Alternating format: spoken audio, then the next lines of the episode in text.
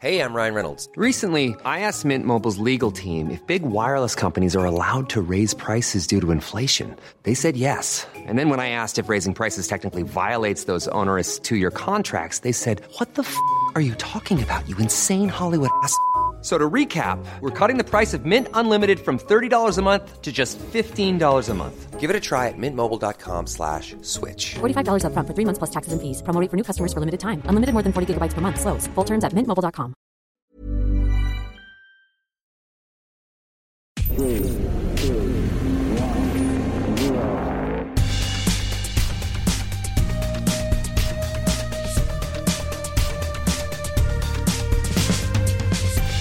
Futurs au pluriel par siècle digital.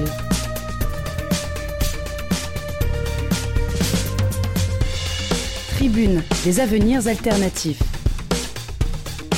Un podcast réalisé et animé par Ambroise Carrière.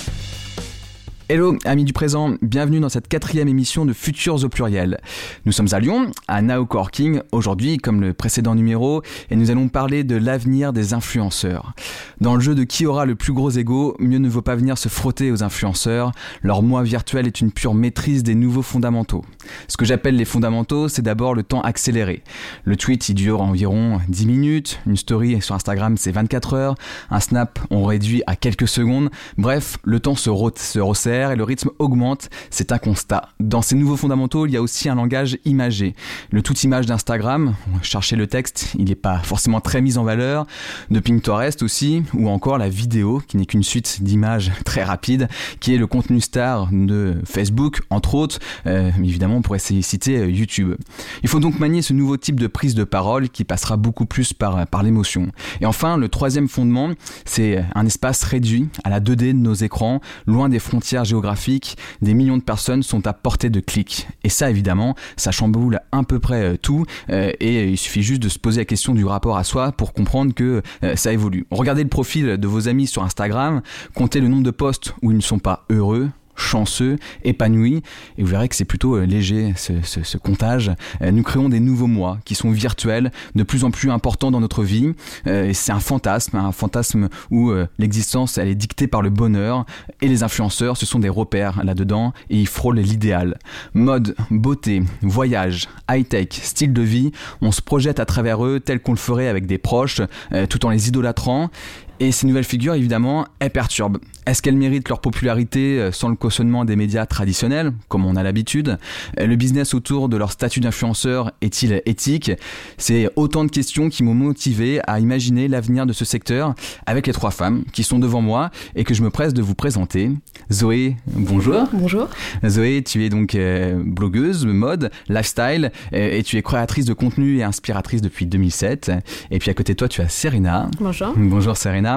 Tu es cofondatrice de l'agence Yolk, euh, qui est donc une agence de consulting culinaire. Et ma dernière invitée, c'est Agathe.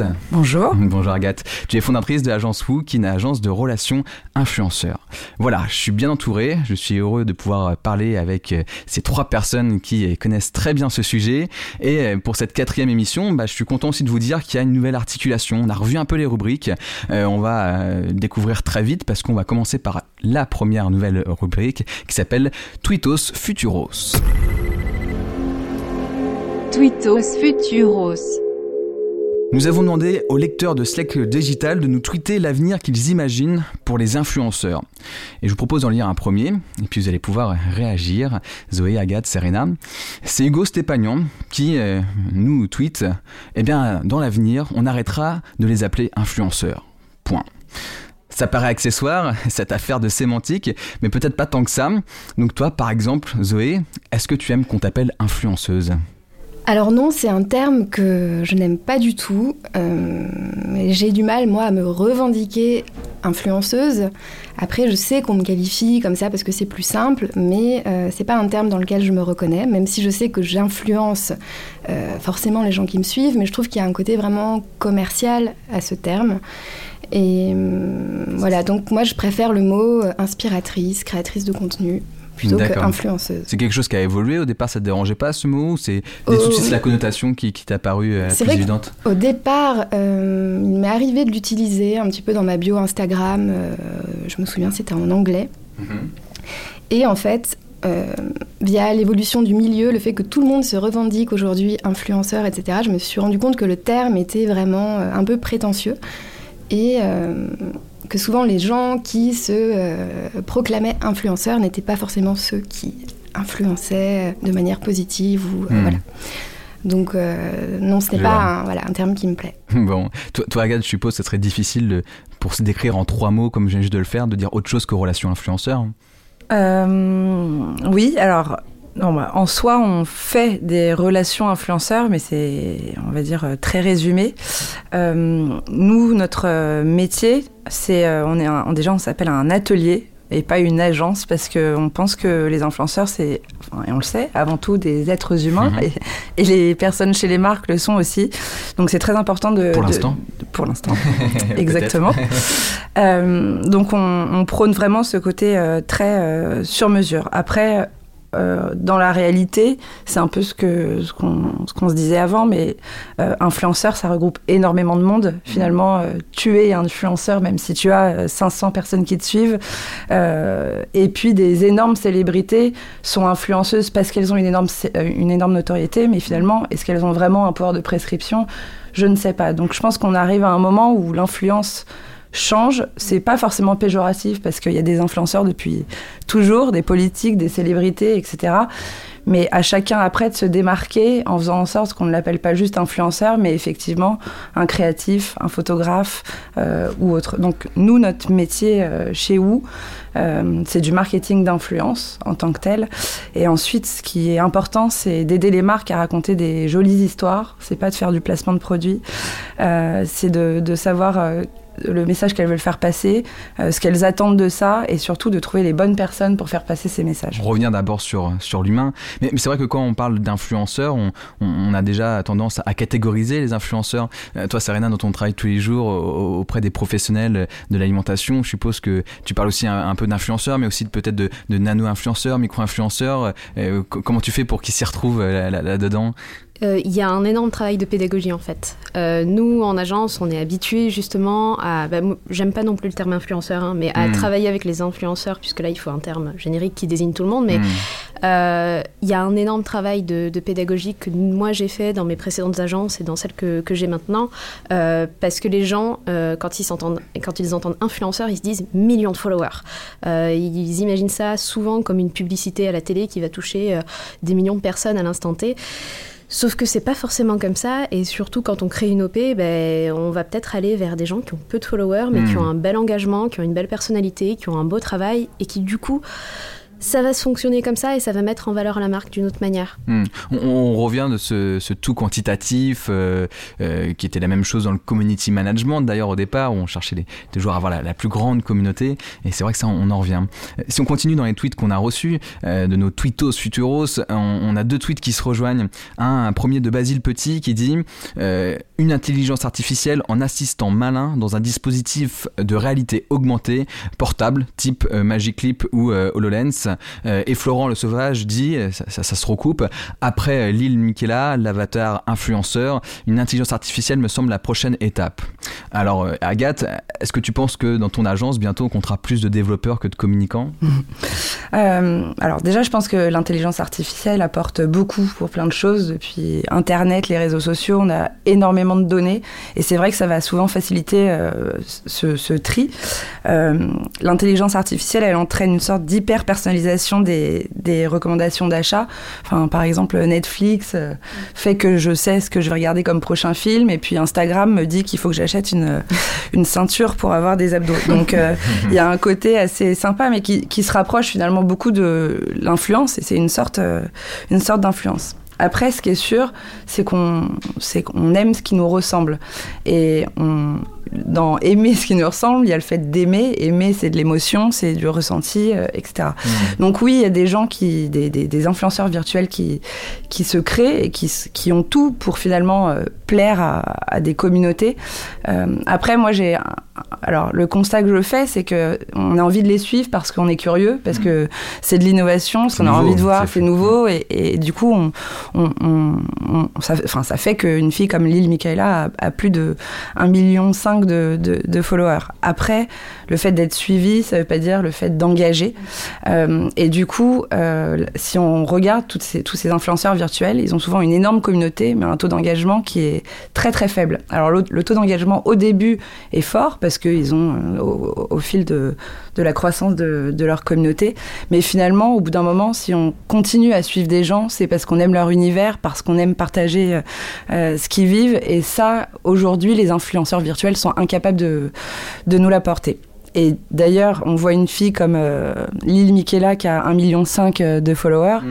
Euh, à côté de ça, on a des filles comme euh, El Madi, euh, qui est euh, youtubeuse, ou Romy, une autre youtubeuse, qui, elles, ont 5 à 7 fois plus de taux d'engagement.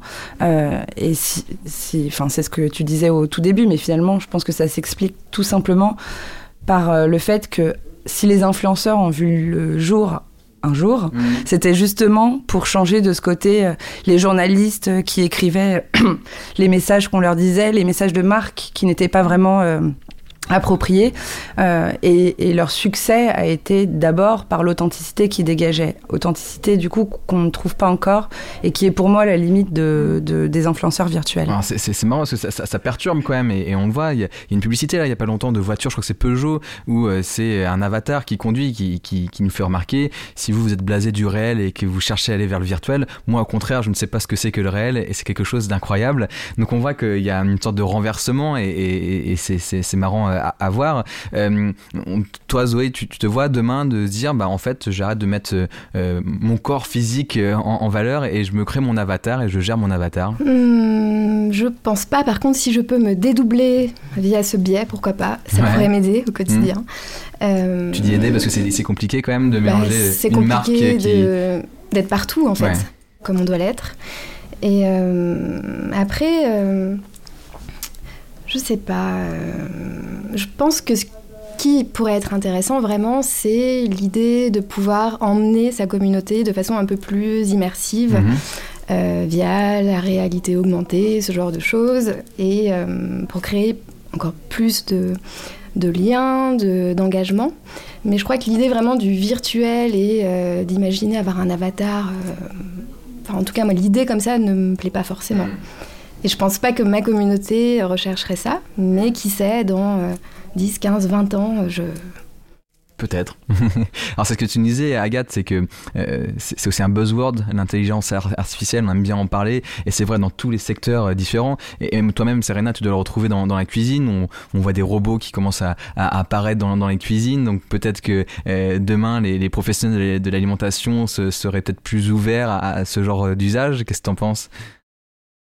Peut-être. Peut je pense que, en fait, en cuisine, on a aussi un gros retour vers le traditionnel, le local, les choses très mmh. terre à terre. Donc, ça peut être amené à se développer, mais je sais pas dans quelle mesure, en fait. Mmh. On a vraiment, un, on est un peu à contre-courant dans la, dans la cuisine, dans la communication culinaire en général. Donc, c'est assez, euh, assez particulier. Après, moi, je partage tout à fait l'avis d'Agathe sur euh, les avatars. Et j'ai regardé, j'ai lu euh, quelques témoignages, en fait. Et c'est vrai que tout dépend aussi de l'âge qu'on a et de ce qu'on recherche, mais euh, il y avait des témoignages d'adolescents de, de 16-17 ans qui disait qu'elle euh, préférait aller suivre un avatar parce qu'elle savait que tout était parfait et qu'il n'y avait pas de complexe à avoir mmh. puisque tout était faux. Mmh. Alors que si elle allait sur euh, le compte Instagram de Kim Kardashian, là, elle savait pas ce qui était faux ou vrai et ça la complexait beaucoup aussi. Donc je pense que moi, je suis pas très euh, pro euh, avatar sur Instagram euh, personnellement, mais je pense qu'il y a quand même des choses intéressantes à en retirer mmh. et, et notamment auprès des ados. Après, tout dépend aussi de ce qu'ils vont transmettre. Comme il y a des gens derrière qu'on ne connaît pas, les valeurs qui sont transmises sont pas forcément toujours bonnes, donc il y, y, a toujours un peu un effet pervers à surveiller, mais ça apporte quand même du positif, je pense, un, dans un certain, un certain moyen. Quoi. Et je pense que euh, je pense qu'il y a quelque chose que tu viens de dire qui est euh, intéressant, c'est euh, finalement ils préfèrent aller sur un avatar que Kim Kardashian parce qu'on ne sait pas ce qui est vrai ou faux. Mmh. En fait, le fin mot de tout ça, c'est, je pense, l'authenticité. C'est qu'en fait, c'est millennials ou, plus jeunes peut-être euh, sont un peu perdus dans les messages qu'on leur communique et c'est aussi un peu le risque de l'influence c'est-à-dire que euh, il faut pas oublier que le cœur de tout ça, ce qui, ce qui fait la force de l'influence, c'est cette authenticité que certains perdent parfois un peu. Et donc, en la perdant, on va se dire, ok, quitte à voir quelqu'un qui fait que des placements euh, de produits et des posts sponsorisés, pourquoi j'irais pas voir quelqu'un qui enfin quelqu'un entre guillemets euh, qui, qui l'assume et donc qui est euh, un influenceur virtuel. Et ce qui est en même temps intéressant, c'est de se dire que tout, tout ça, c'est, quand même imaginé par des êtres humains. L'intelligence artificielle n'existe pas sans mm. êtres humains. Donc, euh, c'est comme quand tu disais, on, est, on a des choses qui sont recommandées par Netflix. C'est quelqu'un qui a pensé de l'algorithme pour faire en sorte qu'il nous recommande tel type de contenu. Il y a, il y a une petite liberté, mais c'est ce qu'on appelle des architectes du choix. C'est, quand même euh, contenu. Donc, c'est vrai qu'on peut se demander, euh, cet, euh, cet, cet, influenceur, et, et tu le fais depuis tout à l'heure, Agathe, tu, tu en parles comme une vraie personne. tu as dit la fille. donc, on, on, a envie, de, en fait, de, de les intégrer. Et ça me fait aussi un peu penser à, à, à nos peluches quand on était petits. On, on leur donnait de la vie. Hein. Ouais, Ils étaient vivants, on les aimait, on avait de vrais vrai. sentiments euh, pour eux.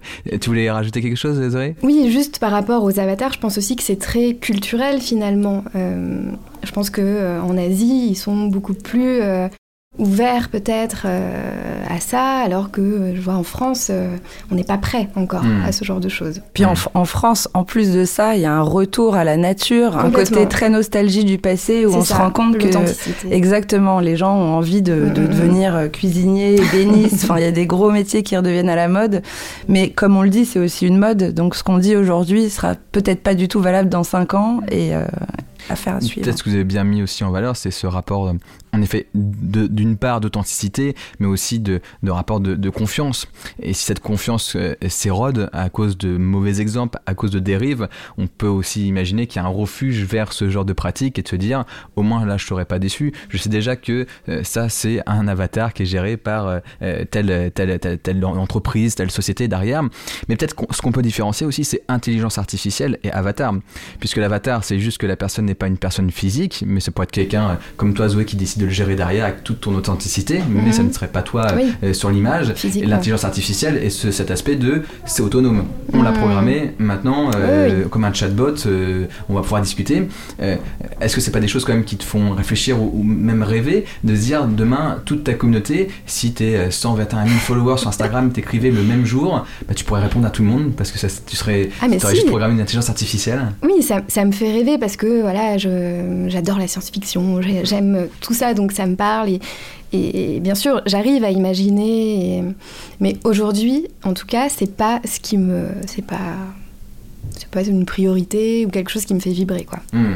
Voilà. Ça, ça, je, ça je... paraît éloigné.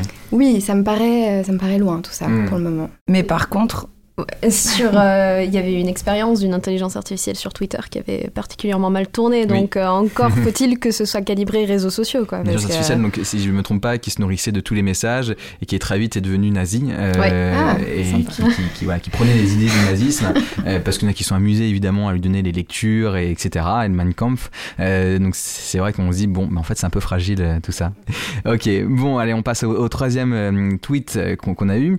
Alors celui-là il est très court, c'est deux mots. C'est euh, Marie-Cécile euh, Paccard qui nous dit, on avait posé je rappelle, on a posé la question de, de quel que sera l'influenceur demain, et elle répond le climat, point.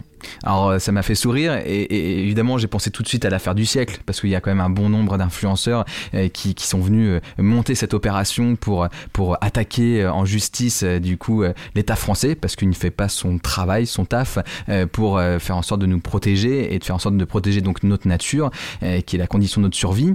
Et moi ce que ça me pose comme question c'est évidemment l'utilisation de l'impact des influenceurs et pour quelle cause? La cause commerciale, celle avec les marques, on la connaît bien. Euh, c'est celle peut-être qui, est la plus visible. Euh, mais comme l'affaire du siècle, est-ce qu'on peut s'imaginer que demain il y aura encore plus d'influenceurs qui vont défendre des, causes nobles? Serena, tu, tu, nous parlais tout à l'heure justement de retour à la source, au sens. Tu, tu penses que ça ira dans ce sens-là? Je, je, pense que c'est tout à fait possible. Après, les influenceurs euh, sont des humains, ils ont leurs convictions, ils ont leurs opinions. Après, c'est toujours délicat aussi de les mettre en avant et de les défendre quand on a une grande communauté et, euh, et de sortir aussi de son, de son credo. C'est-à-dire qu'en France, on a un petit peu de mal à voir une blogueuse mode parler euh, d'environnement, de ce genre de choses, ce qui n'est pas le cas dans d'autres pays. Euh, mais moi, je ne vois pas pourquoi ils ne pourraient pas le faire. Mmh. Au contraire, autant utiliser leur communauté et leur pouvoir de persuasion, d'influence ou de prise de conscience euh, à bon escient aussi. Mmh. Agathe, tu l'avais vu du coup, c'est, cette affaire du siècle, euh, c'est quand même quelque chose qui, a perturbé, pas perturbé, mais plutôt euh, conforté les personnes dans, dans, dans, dans, dans, dans, dans cet aspect. J'ai envie de dire que c'est ces personnes qui, qui, ont signé cette pétition, on est arrivé quand même à, plus de 2 millions euh, en, en, quelques temps, euh, c'est quand même euh, surprenant. Et du coup, bah, il y avait notamment, alors il y avait des, stars, mais il y avait aussi des, des, des youtubeurs qui sont tous réunis avec des, des, figures bien connues de l'écologie, comme justement Nicolas Hulot ou autres. Et, voilà, ils ont tous fait une vidéo en, en disant, bah, en fait, il est temps d'agir. Et dans d'autres pays, il y en a qui ont porté plainte contre l'État parce qu'ils ne sont pas bougés. Et eh bien, nous, on, va le faire. Oui, euh, si. Euh, oui, oui, mais je pense que aussi, euh, bon, l'influence, enfin, les influenceurs, en tout cas digitaux, peuvent prendre la parole que depuis peu de temps. Enfin, c'est un phénomène qui existe depuis, finalement, enfin, sur le digital, en tout cas, depuis une dizaine d'années. donc, je pense qu'il a aussi fallu, du temps pour, que les, pour que les personnes se rendent compte de leur pouvoir et donc euh, s'en servent euh, à bon escient. Mais effectivement, il y a eu énormément de cas euh, ces derniers temps où on s'est rendu compte que l'influence avait un aspect très positif, comme mmh. d'autres cas où où il y a eu des aspects très négatifs. euh, mais on, on, le voit aussi, moi je, je, me rends compte que depuis 2-3 ans, il y a beaucoup d'influenceurs qui s'investissent dans des causes, qui se servent de leur statut pour revendiquer euh, et pour euh, aider des associations. Enfin, on rentre, de toute façon, les influenceurs deviennent presque ce qu'étaient les célébrités euh, avant. Et, et, et, donc je pense que c'est effectivement très bien de, de, de, prendre la parole auprès de leur génération et qui sont certainement beaucoup plus entendus que plein d'autres personnes. Mmh. Zoé, toi, tu, as déjà eu des expériences justement où, où des associations sont, sont rapprochées de toi ou oui, attendaient de toi un, engagement ouais. Alors c'est toujours un peu difficile de... Euh, on peut pas répondre euh, à tout le monde, on peut pas s'engager sur toutes les causes, mais je pense qu'il y a vraiment euh, une prise de conscience un peu générale et on s'engage tous plus ou moins pour des causes autres que des causes commerciales, bien évidemment. C'est pas forcément le cœur du métier. Et on a un vrai impact et euh, on se rend compte effectivement qu'il n'y a pas de, petits combats et qu'il hmm. que euh, y a de vrais enjeux hmm. avec tout ça. on, regarde l'aspect positif, beau, l'engagement pour une cause. Et il y a Aurélien qui nous fait un autre tweet qui dit, euh, qui répond toujours à notre question, eh bien l'avenir ça pourrait être que les influenceurs deviennent une caution d'un festival paradisiaque qui va s'avérer être un four complet. Ah non, c'est déjà fait. Et évidemment, alors cette affaire, elle revient du Fire Festival parce qu'il y a Netflix qui a sorti son documentaire il y a peu de temps euh, dessus euh, et qui remet bien en perspective tous les éléments. Et on voit qu'au centre de tout cela, peut-être pas au centre, mais d'ailleurs plutôt au tout départ, ce qui a permis d'arriver à ce niveau-là, euh, c'est aussi la bonne gestion des influenceurs et la visibilité qu'ils offrent. Pensez-vous qu'il y aura davantage de régulation, de, des partenariats avec les marques à, venir avec ce genre d'exemple ou est-ce que ce sera toujours très free, très très très obscur Agathe, Serena? Alors, dans le positif comme dans le négatif, je pense que euh, l'influence doit être utilisée à bon escient. C'est-à-dire que quelqu'un qui va défendre l'environnement euh, alors qu'il ne s'y intéresse pas du tout, enfin un influenceur qui va d'un coup porter un message et juger ceux qui ne respectent pas, ça sera pas pris non plus de la bonne manière, même si le fond du message est positif. Ce qu'il faut, c'est, c'est avant tout euh, qu'il y ait un sens finalement à, à, ce qu'on à ce qu'on dise. Donc, euh, pour le Fire Festival typiquement, euh, les influenceurs, pour moi, ne sont pas euh, fautifs. Et finalement, la campagne d'influence en tant que telle a fonctionné. Enfin, c'est-à-dire qu'il y a eu vraiment un impact qui était énorme. Euh, ce qu'on retient, par contre, de tout ça, c'est qu'effectivement, l'influence pour l'influence, ça n'a aucun intérêt. S'il n'y a pas une histoire qu'on cherche à raconter derrière, s'il n'y a pas de stratégie, euh, si on ne choisit pas, là, typiquement, les, les célébrités étaient choisies parce qu'elles étaient célébrités, enfin, les mannequins, etc. C'était uniquement pour leur audience, pas du tout mm. pour les messages qu'elles allaient faire passer. Donc, pour vendre c'est très bien. Ensuite, les personnes qui suivent ces personnes-là, euh, finalement, et qui vont acheter directement un billet sans savoir ce qui se passe derrière, sont aussi fautives que les personnes qui ont fait passer le message. Et bien sûr, les plus fautifs là-dedans, c'est ceux qui ont organisé euh, le tout. Hmm. Alors, euh, si on prend ton, ton exemple, Zoé, euh, je sais pas si demain une entreprise, une marque vient vers toi, te demande d'acheter un poste, un poste sponsorisé, je suppose que tu auras forcément un, regard sur, euh, d'accord, mais qu'est-ce qui se trouve derrière et vers quoi j'envoie ma communauté? Bien sûr, bah, déjà il faut savoir que on reçoit énormément de propositions et on en accepte très très peu. On ne dit pas oui à tout pour l'argent, on, euh, on cherche à, à collaborer avec des marques pour lesquelles on a des affinités, euh, on creuse avant de dire oui. Donc effectivement, on va faire un travail de recherche et euh, voilà, après on n'est pas à l'abri bah, d'une erreur de la part de la marque, mais j'estime que c'est pas notre responsabilité à partir du moment où nous on tient nos engagements, on fait les choses parce qu'on y croit et voilà, après on peut être euh, on peut euh, tomber dans un, dans un piège aussi, euh, voilà, comme c'est le cas pour Fire Festival, Je mais Je pense que tu es humble. Parce que c'est- effectivement ça c'est je pense la bonne manière de travailler mais tout le monde ne travaille pas de la même manière euh, d'une part et d'autre part après effectivement euh, même s'il y a une marque que tu adores, un produit qui te paraît super, que tu aurais pu acheter, et donc que tu décides d'en- d'en parler sur ton poste, euh, personne ne peut garantir derrière la qualité. euh, Ah bah, et sûr. puis, enfin, on peut, euh, on peut faire une promotion d'une voiture et effectivement qu'il y ait des gros défauts techniques, une crème qui finalement. Ouais. Donc, l'erreur est humaine. exactement. Donc euh, voilà, on peut, on est sûr de rien.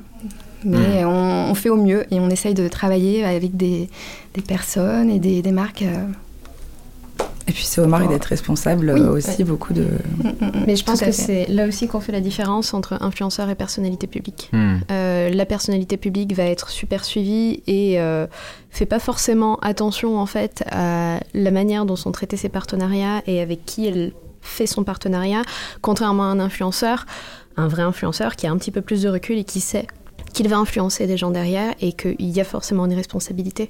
Et euh, c'est, on en avait, on avait échangé euh, là-dessus euh, il y a quelques mois, mais euh, pour moi, euh, tous ces placements qu'on a vus dernièrement, euh, les, les sites de montres euh, qui fermaient 48 heures sans rien envoyer, le thé euh, bu à la maternité par l'influenceuse, pour, enfin, pour moi, c'est pas des influenceurs justement, c'est des personnalités publiques qui profitent de leur notoriété. Et derrière, justement, ils regardent pas forcément ce qui se passe et ils n'ont pas forcément conscience de l'impact qu'ils Mm. vont avoir sur les gens qui les suivent. On- on- sur ce sujet-là, en fait, on revient sur ce phénomène d'éthique, Mm, mm. ce qu'on reproche souvent par rapport à un journaliste qui, lui, avec sa carte de presse, a un certain nombre d'engagements et qui ne se sont pas encore structurés pour les influenceurs. Euh, Est-ce que ça aussi, puisqu'on parle d'avenir, de futur, on pourrait imaginer que demain, il y ait une charte peut-être qui soit pas officielle, mais qui soit soutenue par quelques influenceurs importants et que d'autres euh, bah, s'accordent sur cette, sur cette charte et que une sorte de label qu'on pourrait suivre? Vous, vous pensez que ça pourrait se créer, ça?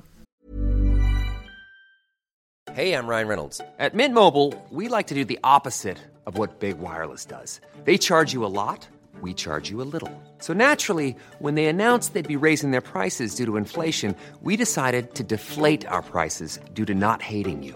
That's right. We're cutting the price of Mint Unlimited from $30 a month to just $15 a month. Give it a try at mintmobile.com slash switch. $45 upfront for three months plus taxes and fees. Promo rate for new customers for limited time. Unlimited more than 40 gigabytes per month. Slows. Full terms at mintmobile.com.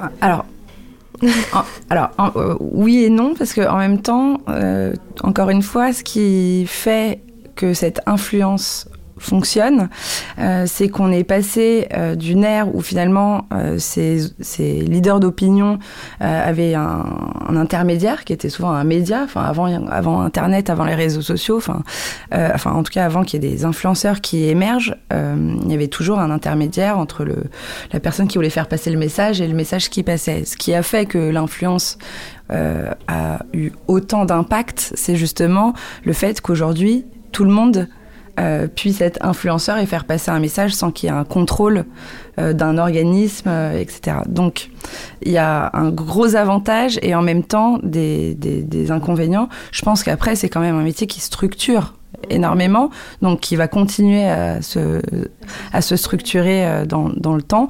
Et il y a déjà plein de choses qui se sont passées avec l'obligation de marquer que c'est sûr, il y a sponsorisé. une législation quand même Exactement. qui encadre tout ça et on peut pas faire ce qu'on veut. Bien sûr, mais sans parler peut-être de barrières qui empêcheraient de nouveaux influenceurs d'arriver. Euh, mais ce que j'évoquais, c'était peut-être plutôt un, label. Ça veut dire, j'ai mon activité, et puis si ça se trouve, je veux pas utiliser ce label, j'utilise pas, ça m'empêche pas de faire mon petit bonhomme de chemin. Euh, mais au moins, si je vous montrais de blanche, euh, j'y arrive. En, effet, on, on, les a vus parce que ça faisait bizarre quand on regardait les vidéos de, de, Cyprien ou Norman et qu'il y avait un, beau plan travelling très lent sur une bouteille de Jack Daniels avant de passer à autre chose. On se dit, ouais, bizarre quand même. donc heureusement, en quelque sorte, ça, ça se structure. Euh, avant que tout cela soit, soit transparent et qu'on demande justement plus de transparence. Toi, Zoé, tu avais déjà intégré une démarche de, de, de, dire, bah voilà, là j'ai un, partenariat rémunéré Toujours, je n'ai jamais menti. C'est Pour moi, ça fait partie du... Enfin, c'est euh, hyper important d'être transparent avec sa communauté j'ai envie que les gens euh, sachent quand je suis rémunérée pour parler d'un produit. J'en suis fière aussi de collaborer avec une marque. C'est pas forcément honteux euh, de d'être payé pour euh, imaginer un projet, créer du contenu. Donc, euh, bien évidemment, je l'indique toujours. c'est pas toujours le cas malheureusement dans ce milieu, et c'est ce qui contribue, je pense, à donner une mauvaise image et à ce que les gens s'imaginent qu'en fait que chaque post, chaque story soit sponsorisé, ce mmh. qui n'est absolument pas le cas, bien évidemment. Mais euh, il y a beaucoup de dérives, mais il ne faut pas oublier que quand même c'est encadré par, euh, par la loi et qu'il y a une obligation légale de, le faire. Et puis qui dit label dit contrôle aussi, c'est-à-dire que avant d'avoir un label, il faut l'attribuer. Donc sur quels critères on va l'attribuer, comment ça va se passer, est-ce qu'il faut avoir un certain nombre de followers pour l'avoir ou être considéré euh, pour l'avoir? Pour moi, c'est un petit peu trop invasif et ça ça, coupe un peu l'herbe sous le pied euh, aux influenceurs aussi parce que il y a moins de spontanéité, il y a plus de réflexion aussi en se disant bah alors euh, il faut absolument que j'ai ce label pour qu'on prenne au sérieux. Puis on redevient un média. C'est ça. Et euh, donc pour moi que justement la législation se développe peut-être encore plus, voilà, et qu'il y ait des prises de conscience plus plus profondes auprès des influenceurs qui ne la respectent pas encore. Mais pour moi un label c'est beaucoup trop coercitif. Hmm. Donc pas forcément un label, mais peut-être plutôt, euh, plutôt plus, euh, plus de lois euh, à suivre. Mais moi, je suis pas contre l'idée de. On y pense parfois avec des amies blogueuses de pourquoi pas créer des, des sortes de collectifs où on se réunit en, expliquant un peu notre, notre, notre éthique, nos, ce qui nous rassemble, pour que les gens voilà, puissent avoir accès à ça et, et sachent que voilà, cette, ce petit groupe d'influenceuses, de blogueuses, partagent les mêmes valeurs et ont les mêmes... Euh, hmm. Donc on peut imaginer que ça se centralise euh, euh, au fur et à mesure et, à l'avenir. Je vous propose de passer à, la rubrique suivante. Merci à nos tweetos futuros, à Hugo, à Basile, à Florent, à Marie-Cécile Aurélien de nous avoir proposé ces, ces avenirs possibles, éventuels. et on va passer donc à la deuxième rubrique qui est le tu préfères. Tu préfères. C'est le genre d'exercice que j'adore, que je fais souvent à, mes potes avec des choix vraiment juste très horribles et impossibles à choisir. Dans tous les cas, ils passent pour de sales personnes. J'ai été plus soft évidemment pour, euh, pour aujourd'hui. Euh, je vais vous proposer deux choix qui sont souvent des choix cornéliens. Euh, évidemment, c'est pas tout blanc, tout noir, mais c'est juste pour qu'on discute du, sujet qui se cache derrière la, question. Zoé, tu seras la première personne à passer. J'ai peur. Alors imagine, est-ce que tu préfères des réseaux sociaux qui enlèvent tout repère quantitatif on ne sait mhm. plus combien de fois est liké une photo, il n'y a même plus de likes, euh, ni le nombre de commentaires, ni ton nombre de followers. Mhm. On arrive sur ton profil, on, on, on, voit que tes contenus. Donc voilà, on se concentre sur la qualité de tes contenus. Ou tu préfères que les réseaux sociaux restent ainsi, comme aujourd'hui, euh, et profiter de ton euh, capital que tu as créé quand même, qui est de se dire, bah, je peux déjà me targuer d'avoir une légitimité, une crédibilité, puisque j'ai 120 000 personnes qui me suivent par exemple sur Instagram. Bah, c'est pas un choix cornélien pour moi, c'est très, très simple. Je préfère la première solution. Euh, parfois, j'en rêve même du fait de plus voir le nombre de likes sous les photos, parce que je pense que c'est vraiment quelque chose qui pousse euh, les gens à faire les mêmes contenus, parce qu'on sait très bien avant de poster une photo si elle va marcher ou pas. Mmh. Faut pas se le cacher. On, connaît notre communauté, on sait aussi via l'algorithme ce qui va être plus être euh, mis en avant. Mmh. Donc l'idée d'un compte Instagram sans nombre de likes et pourquoi pas en enlevant le, le nombre de followers, pourquoi pas. Et tu y crois qu'une marque pourrait faire confiance demain à une personne en disant juste la qualité des contenus, on adore, ça nous va, go, on travaille avec cette personne À voir si on peut quand même mesurer un petit peu Ah, l'engagement, mais d'une autre façon peut-être. Après, je pense aussi que les, les personnes qui sont dans ce milieu depuis longtemps ont aussi une. on les connaît. Mmh. Donc. Ça me, fait, ça me ferait pas vraiment peur, je crois pas. On les connaît en effet parce qu'il y a eu l'aspect quantitatif auparavant. Peut-être qu'on aurait moins connu, peut-être ce, ce, qui a surpris au départ, c'était de se dire Quoi, cette personne, ce monsieur, madame, tout le monde est suivi par des centaines de milliers de personnes Faut que je regarde ça de plus près, c'est bizarre. Bah, sinon, jugeons euh, la galerie Instagram, pourquoi pas Peut-être que ça, poussera, ça pousserait les gens à être plus euh, créatifs et. Je sais pas. Ce serait terrifiant, Mais... Agathe, pour, pour une agence Terrifiant. non, non, y, bien sûr, il y aurait du bon. Le bon, c'est qu'effectivement, euh, le contenu serait jugé pour euh, ce qu'il est. Donc, euh, la créativité, certainement, serait décuplée parce que tout le monde essaierait de faire des choses beaucoup plus jolies. Et surtout, ça enlèverait ce côté je like parce que plein d'autres gens ont liké ou je suis parce que mes amis suivent. Donc, on agirait vraiment pour, pour ce qu'on aime.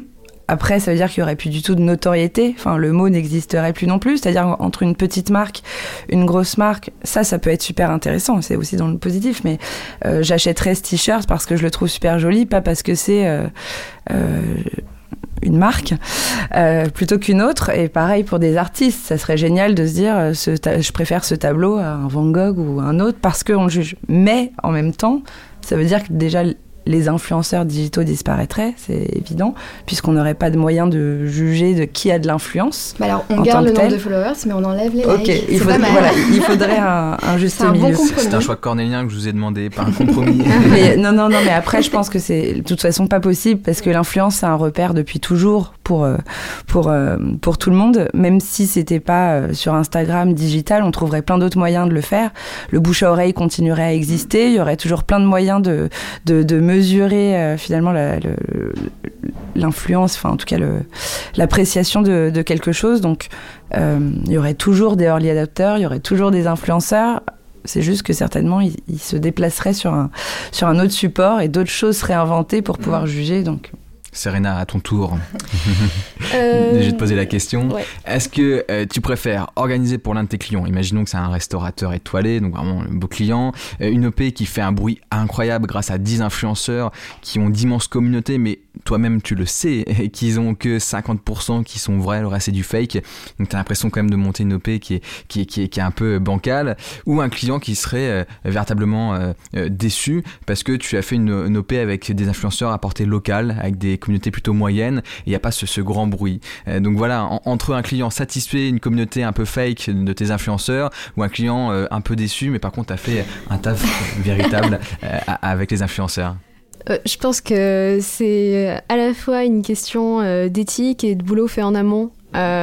Si demain je dis à mon client, en invitant tels influenceurs, des influenceurs locaux à petite, petite influence, oui, ça va cartonner, on va en parler nationalement et tout, je comprendrais aussi qu'il soit déçu, vu que ça ne sera pas le cas. Donc c'est moi, j'ai mal fait mon taf. Mm. Et, euh, et l'inverse, clairement, je le ferai jamais. Jamais j'inviterai euh, des personnes avec des followers euh, achetés.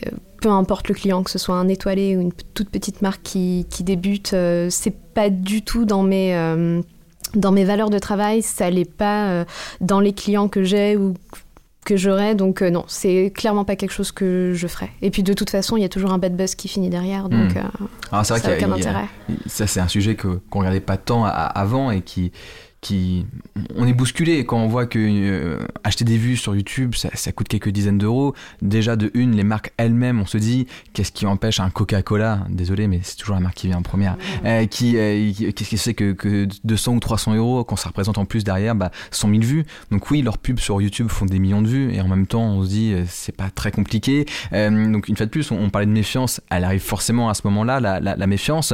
Est-ce que ah, tiens je me, me souviens d'un petit exemple qui, était bien. C'était un, couple qui avait créé un site internet pour faire un blog autour de la musique. et en, l'occurrence, ils, ont piqué des articles qui existaient déjà, c'est-à-dire qu'ils n'ont même pas fait l'effort de créer du contenu. Et derrière, ils ont acheté que des faux followers, des faux fans sur Facebook, sur Twitter. Et puis ils ont fait des demandes d'accréditation dans tous les festivals en Europe. Et les trois quarts ont dit oui avec l'accueil VIP, le train payé, etc. Ils se sont fait un, été, mais alors juste fantastique. Et à la fin, euh, ils ont publié sur un blog, bah, en fait, tout ça c'était du depuis euh, le départ. Et on fait ça aussi pour que vous preniez conscience que bah, là, on voit que on pense que c'est les plus professionnels, les vieilles charrues, euh, quand on va voir des, festivals comme, je sais pas, Beauregard, comme Arras, on se dit, bah non, c'est les Eurocaines même, on se dit c'est costaud et ils vont pas se laisser berner. Et en fait, si, ça, ça, ça marche aussi. Donc il y, a un manque de repères en quelque sorte. Mais je pense que c'est aussi pour ça que faire des relations influenceurs, c'est un métier. Hmm. Euh, c'est pas à la portée euh, entre guillemets de tout le monde, c'est-à-dire qu'il faut avoir un peu de vécu, il faut savoir travailler euh, dessus et savoir déceler le vrai du faux. Et pour, pour les marques en particulier, moi c'est là où j'ai le plus, le plus d'expérience, mais pendant une longue période, on avait des gens qui s'intéressaient uniquement aux chiffres. Hmm. Et on avait beau leur expliquer euh, que non, c'était des faux chiffres et que ça n'avait aucun impact et que ça leur ferait pas vendre plus de tel ou tel produit, ça rentrait pas parce que eux, tout ce qu'ils voulaient, c'était avoir des chiffres sur un papier. Donc les choses commencent à changer, les marques commencent à embaucher aussi des gens en poste qui ont ce, recul, euh, ont, bien compris qu'un influenceur, c'est pas que des chiffres non plus. Et euh, donc ça a tendance à changer, euh, mais ça, ça reste quand même un, c'est très un problème. Et puis, il y a, oui, il y a du boulot. C'est encore tout récent, en fait. Comme, mm. euh, à toi, Agathe, de, de, me répondre sur un choix cornélien. Est-ce que tu préfères devenir l'agence de relations influenceurs numéro 1, numéro 1 en Europe sur une technologie que tu aurais créée d'intelligence artificielle, justement, que tu aurais breveté, tu es la seule à l'avoir, puis alors du coup tu règnes, Bravo Agathe, euh, tu fais la une de stratégie, tu vois le truc incroyable. Euh, ou alors tu préfères continuer à défendre les relations influenceurs avec euh, des êtres humains, des vrais, mais que tu rentres en fait dans un marché de niche. Ouais, bah, mais moi je suis un peu vieux jeu. et justement, j'ai travaillé longtemps dans une autre agence avant et j'avais fait de l'influence avant de monter où. Et, ce que j'ai vraiment, enfin, ce qui me tenait à cœur en montant, en montant où, c'était d'avoir une agence humaine.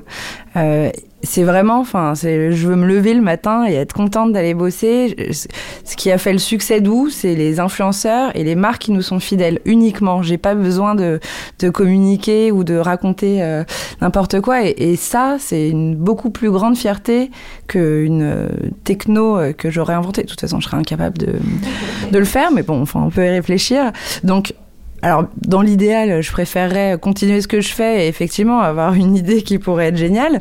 Euh, mais, euh, mais, mais je pense que c'est exactement ce que tu disais. En fait, euh, c'est un métier que tout le monde ne peut pas inventer. Aujourd'hui, il y a plein de gens, plein d'agences qui disent je fais de l'influence parce que c'est facile de prendre le contact hâte et, de contacter les influenceurs. Si tu n'as pas de stratégie, si tu sais pas identifier, si tu n'as pas de recul, si tu n'as pas fait de recherche, si tu connais pas les gens, si tu ne t'intéresses pas à eux, et puis si tu, tu n'as pas un peu de une vision euh, sur, euh, sur, le, futur, euh, ça fonctionnera pas. Donc oui, tu te feras certainement pas mal d'argent pendant un petit temps, mais pas longtemps. Mais pas longtemps et, et, surtout, c'est, ça sera pas du tout pérenne dans la durée. Donc, je préfère continuer à travailler avec des des gens. Euh, tu restes fidèle à tes convictions. Et je pense que c'est ce qui fonctionne aussi, hein, parce que moi, ça fait maintenant. Euh,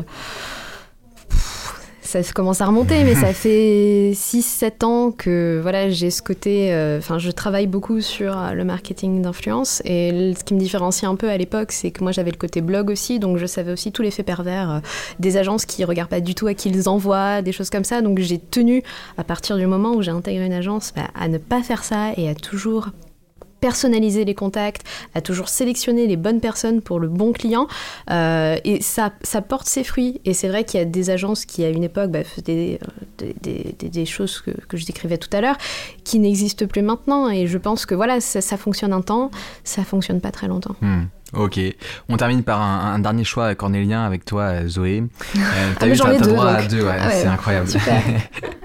Est-ce que tu préfères participer à une OP euh, influenceur de trois jours à Roubaix, logé dans un hôtel F1 sur un sujet que tu, que tu aimes pour autant, mais tu sais que ça va être un peu rude au niveau des conditions, ou une OP à Lisbonne, logé dans un 4 étoiles où tu vas manger divinement bien, euh, sur un sujet un peu bateau, c'est pas contraire à tes valeurs, mais honnêtement, c'est pas ce qui te transcende? Alors, sans hésiter, je choisis Roubaix. D'ailleurs, je crois qu'il y a le siège de la Redoute là-bas, donc euh, on peut faire de belles choses à, Roubaix. Et euh, moi, je suis pas du tout. Euh, enfin, je sais pas, j'ai pas forcément les yeux qui brillent dès qu'on me parle d'un très bel hôtel ou. je suis plus sensible aux gens avec qui je travaille, à la marque avec laquelle je vais travailler ou à la ville que je vais découvrir plutôt que voilà les paillettes et c'est pas c'est pas ça qui m'anime dans mon métier. Après, bien sûr, j'ai la chance de faire des choses extraordinaires, de vivre des moments jamais j'aurais imaginé euh, voilà faire ça un jour, mais je moi je suis vraiment dans l'humain plus que il sera difficile de te du coup. Oui, ce sera difficile. Après, je peux faire les deux, hein, mais faut, faut quand même que le, non, que le, que le client, que la marque me, me plaise. Hmm. Bien sûr, et, c'est vrai que hum, c'est ce que tu me disais quand on parlait un peu de l'émission juste avant, hum, que, tu avais évolué quand même sur euh, une activité qui était euh, au départ amateur, qui était un à côté de ton euh, métier qui était dans le secteur bancaire, et puis du coup maintenant tu, as ton entreprise qui est passée d'un statut d'auto-entrepreneur à une entreprise traditionnelle, on va dire, donc avec une pression aussi du chiffre d'affaires, c'est un business maintenant à, faire tourner. Est-ce que tu penses que, que, la finalité de l'ensemble des influenceurs d'arriver à ce niveau pour justement se concentrer, pouvoir faire euh, ces choses que toi tu peux faire ou euh, au contraire, on peut encore garder de la diversité? Pas forcément, je pense que ça dépend vraiment de, de chaque cas et de du, business, du... il n'y a pas de... C'est pas une fin en soi d'avoir sa société. Euh, T'as pas eu peur quand t'as créé ta société de se dire cette pression aussi du chiffre va m'obliger peut-être à accepter des OP non, que parce que je ressens pas de pression en fait. Euh, non, moi je vois vraiment les choses de façon euh, assez... je suis assez sereine, même si bien sûr c'est toujours un peu stressant de pas avoir de visibilité à 3, 6, 6 mois, 1 an puisqu'on fait un, métier où il y a beaucoup de... C'est vraiment à court terme en fait. Sauf si on développe des projets bien sûr en parallèle, ce qu'on fait tous, mhm. ce qu'on essaye de faire. Et hum, j'ai pas... Euh, c'est pas parce que j'ai une société que je vais accepter plus de, partenariats. Mhm. Non. Mais euh, par contre, ça me permet de travailler avec plus de personnes. Euh, j'ai un agent qui, qui, m'aide. Voilà, je travaille avec des gens que je rémunère et euh, ce, format-là, en tout cas, de, de structure me correspondait mieux. Ok. Voilà. On termine par euh, la dernière rubrique de notre podcast, euh, nouvelle rubrique aussi, qui s'appelle Manifesto. Et je vais vous donner à chacune environ euh, une minute, deux minutes. mais voilà, faut que ce soit assez court, mais j'aimerais que vous me donniez votre vision de ce que devrait être le monde de l'influence demain. et comme ça, ça sera une belle conclusion, je, pense, pour imaginer cette influence qui, qui évolue.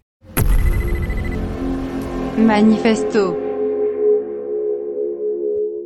Qui veut commencer? Allez, on fait comme à, l'école. Qui a envie de lever le doigt? Et je pense que du coup, personne va lever le doigt. Et je vais me jeter à l'eau comme ça, c'est cool. fait. on t'écoute.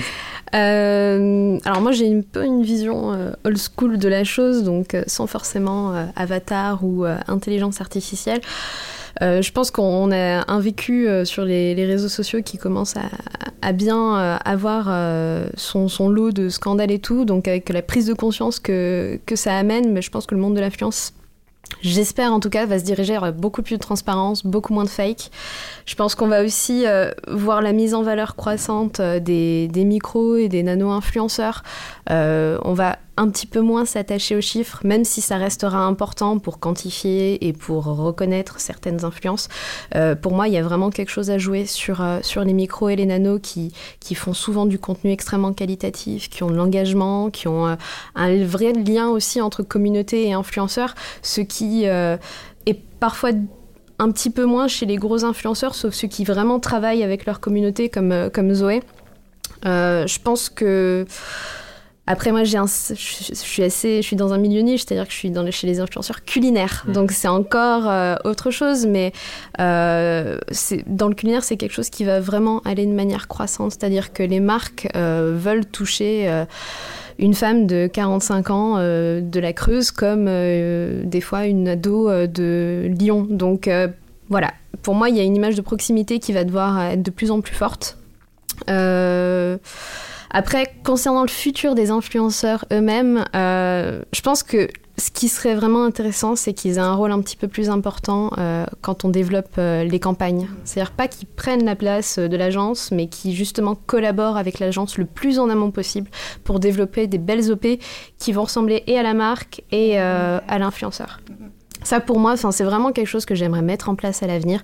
Et je pense qu'on peut faire des, des, choses vraiment hyper intéressantes. Ça commence un petit peu, hein, mais c'est dans l'œuf, quoi.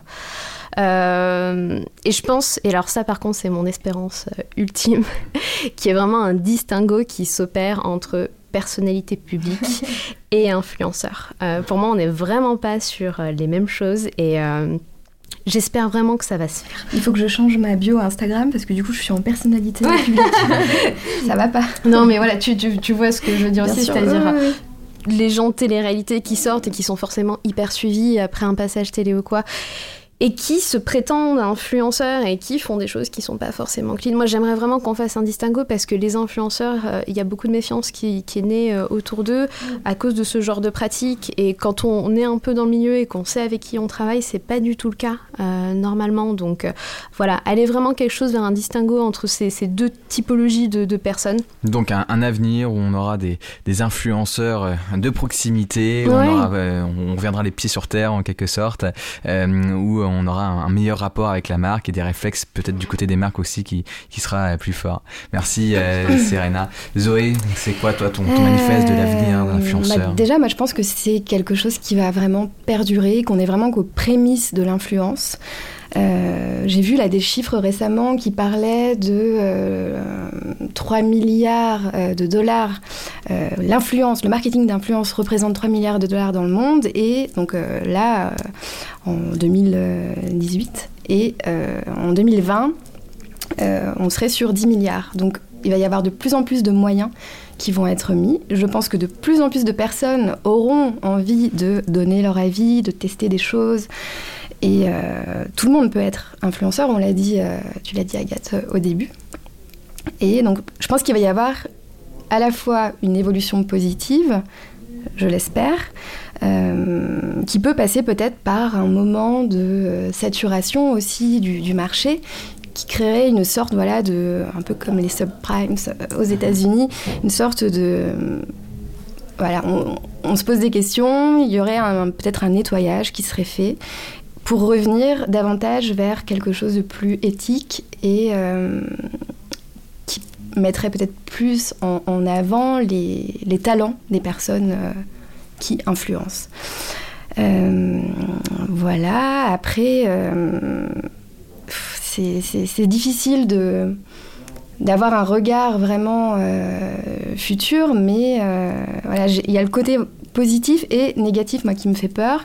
J'ai peur qu'on arrive peut-être à une euh, déshumanisation finalement euh, à cause des chiffres et du, euh, voilà, du quantitatif finalement.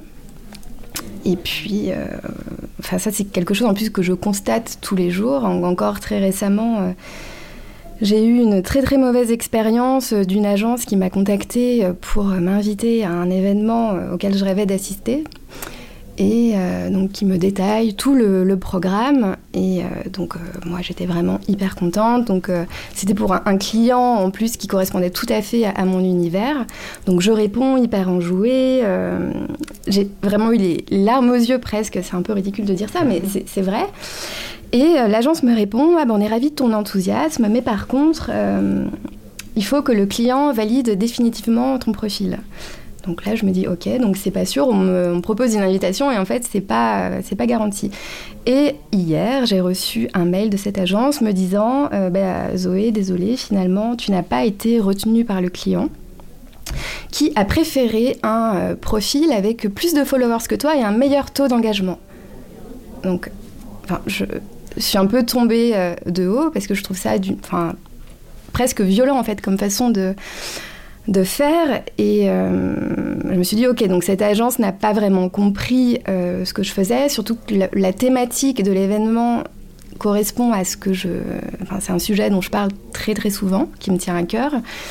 Et quand j'ai vu les profils sélectionnés, je me suis rendu compte que c'était pas du tout des personnes euh, qui, qui parlaient de ça. Donc voilà, c'est un exemple des, progrès qui restent à faire et du risque aussi de, voilà, de partir vraiment du côté chiffre hmm.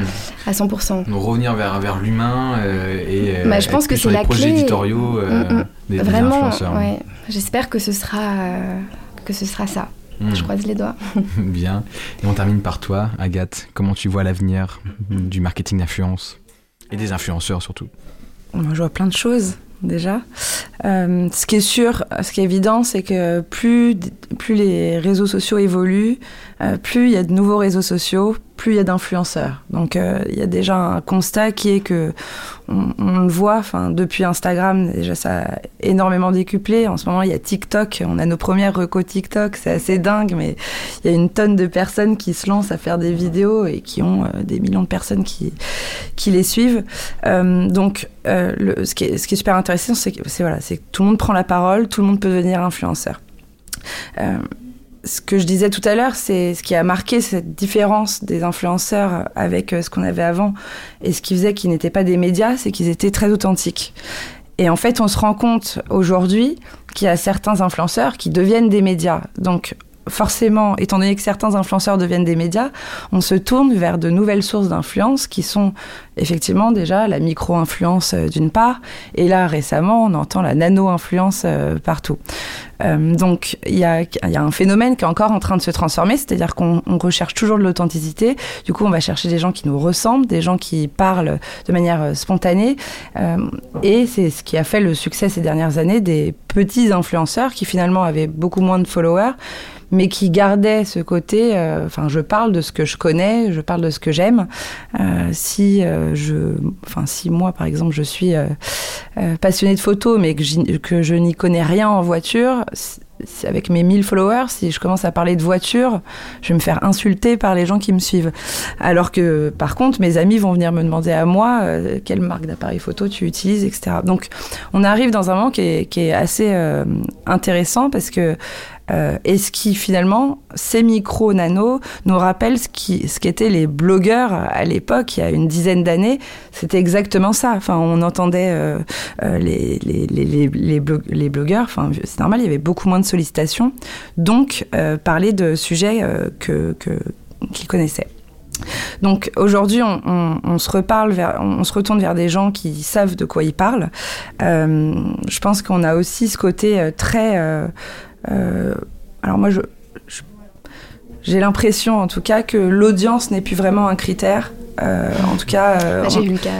ouais, toi tu l'as eu, mais mais, mais c'est vrai qu'il y a du progrès. ça progresse. Je, suis d'accord avec toi. Et, et en tout cas, les, nous, je sais que les, les KPI qu'on donne aux marques en premier lieu, c'est les réactions. Alors on leur dit c'est bien, il faut de l'engagement, l'engagement c'est important, mais il faut aussi regarder ce que les gens disent, enfin d'avoir des gens qui sont proches de leur communauté, regarder les commentaires, regarder ce qui se passe, puis regarder aussi parfois les ventes tout simplement, le drive to store, et enfin voilà, il y, a plein de choses qui se passent.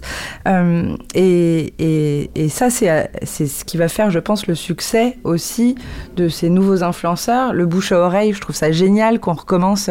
Nous, on a racheté là récemment une, une entreprise qui fait du qui, s'appelle Very Good Moment. Donc, c'est des bons moments. Donc, c'est toi qui vas dire je vais partager un moment avec mes cinq meilleurs potes. C'est vraiment les réunions Tupperware digitales. Euh, euh, de l'époque. Donc on retourne aussi à des choses euh, d'avant, puisque finalement ça a toujours plus de sens.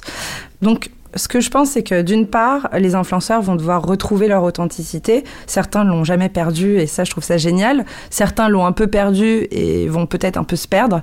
Euh, mais en tout cas, ce qui et, j'adore ce que j'entends. Je, je, croise forcément, je côtoie beaucoup de gens qui ont de l'influence, et, et j'ai entendu plein de gens ces, ces, deux dernières années me dire moi, l'année prochaine, je veux travailler avec moins de marques, mais des marques qui me plaisent vraiment. Euh, j'ai envie de faire des choses plus grosses, avec moins de personnes. Et donc, du coup, ça, par exemple, je pense que c'est ce qui va se passer de plus en plus. C'est-à-dire, ça n'a pas de sens de parler lundi du rouge à lèvres Yves Saint-Laurent, mardi du rouge à lèvres Lancôme, ah, mercredi du Dior, etc.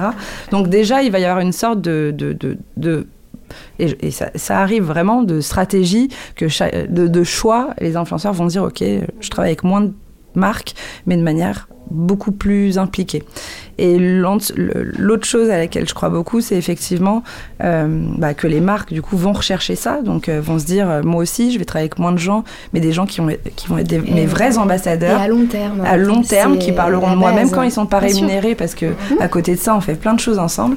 Et du coup, bien sûr, le, le, dans les, la micro-influence et la nano-influence, qui vont de plus en plus prendre euh, d'ampleur, donc un, retour à l'authenticité sur le, sur le global. Et puis moi, en tant qu'agence, là, petite euh, pour, pour finir, je pense aussi que euh, l'influence, ça devient pour les marques un enjeu qui est énorme.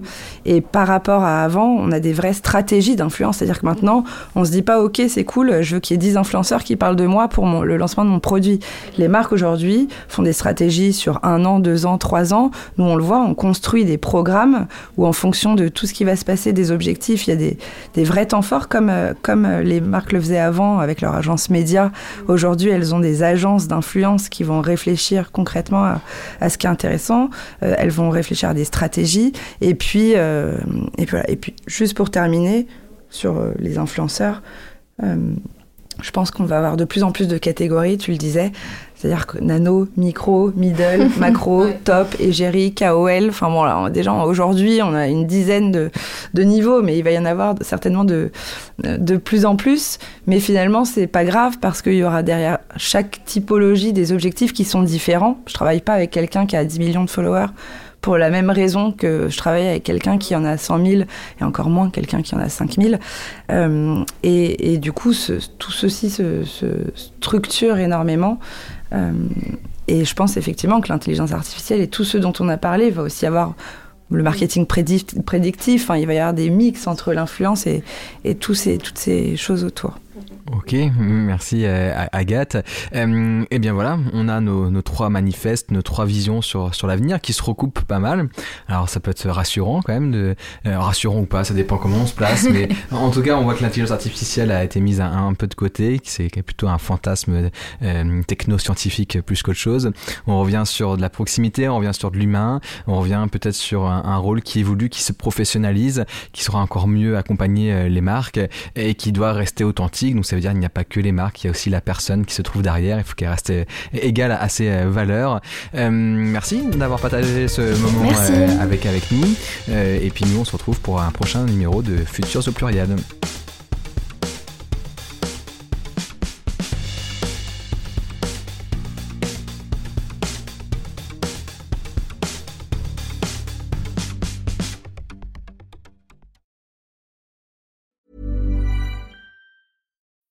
When you need mealtime inspiration, it's worth shopping Kroger, where you'll find over 30,000 mouthwatering choices that excite your inner foodie. And no matter what tasty choice you make, you'll enjoy our everyday low prices, plus extra ways to save, like digital coupons worth over $600 each week. You can also save up to $1 off per gallon at the pump with fuel points. More savings and more inspiring flavors make shopping Kroger worth it every time. Kroger, fresh for everyone. Fuel restrictions apply.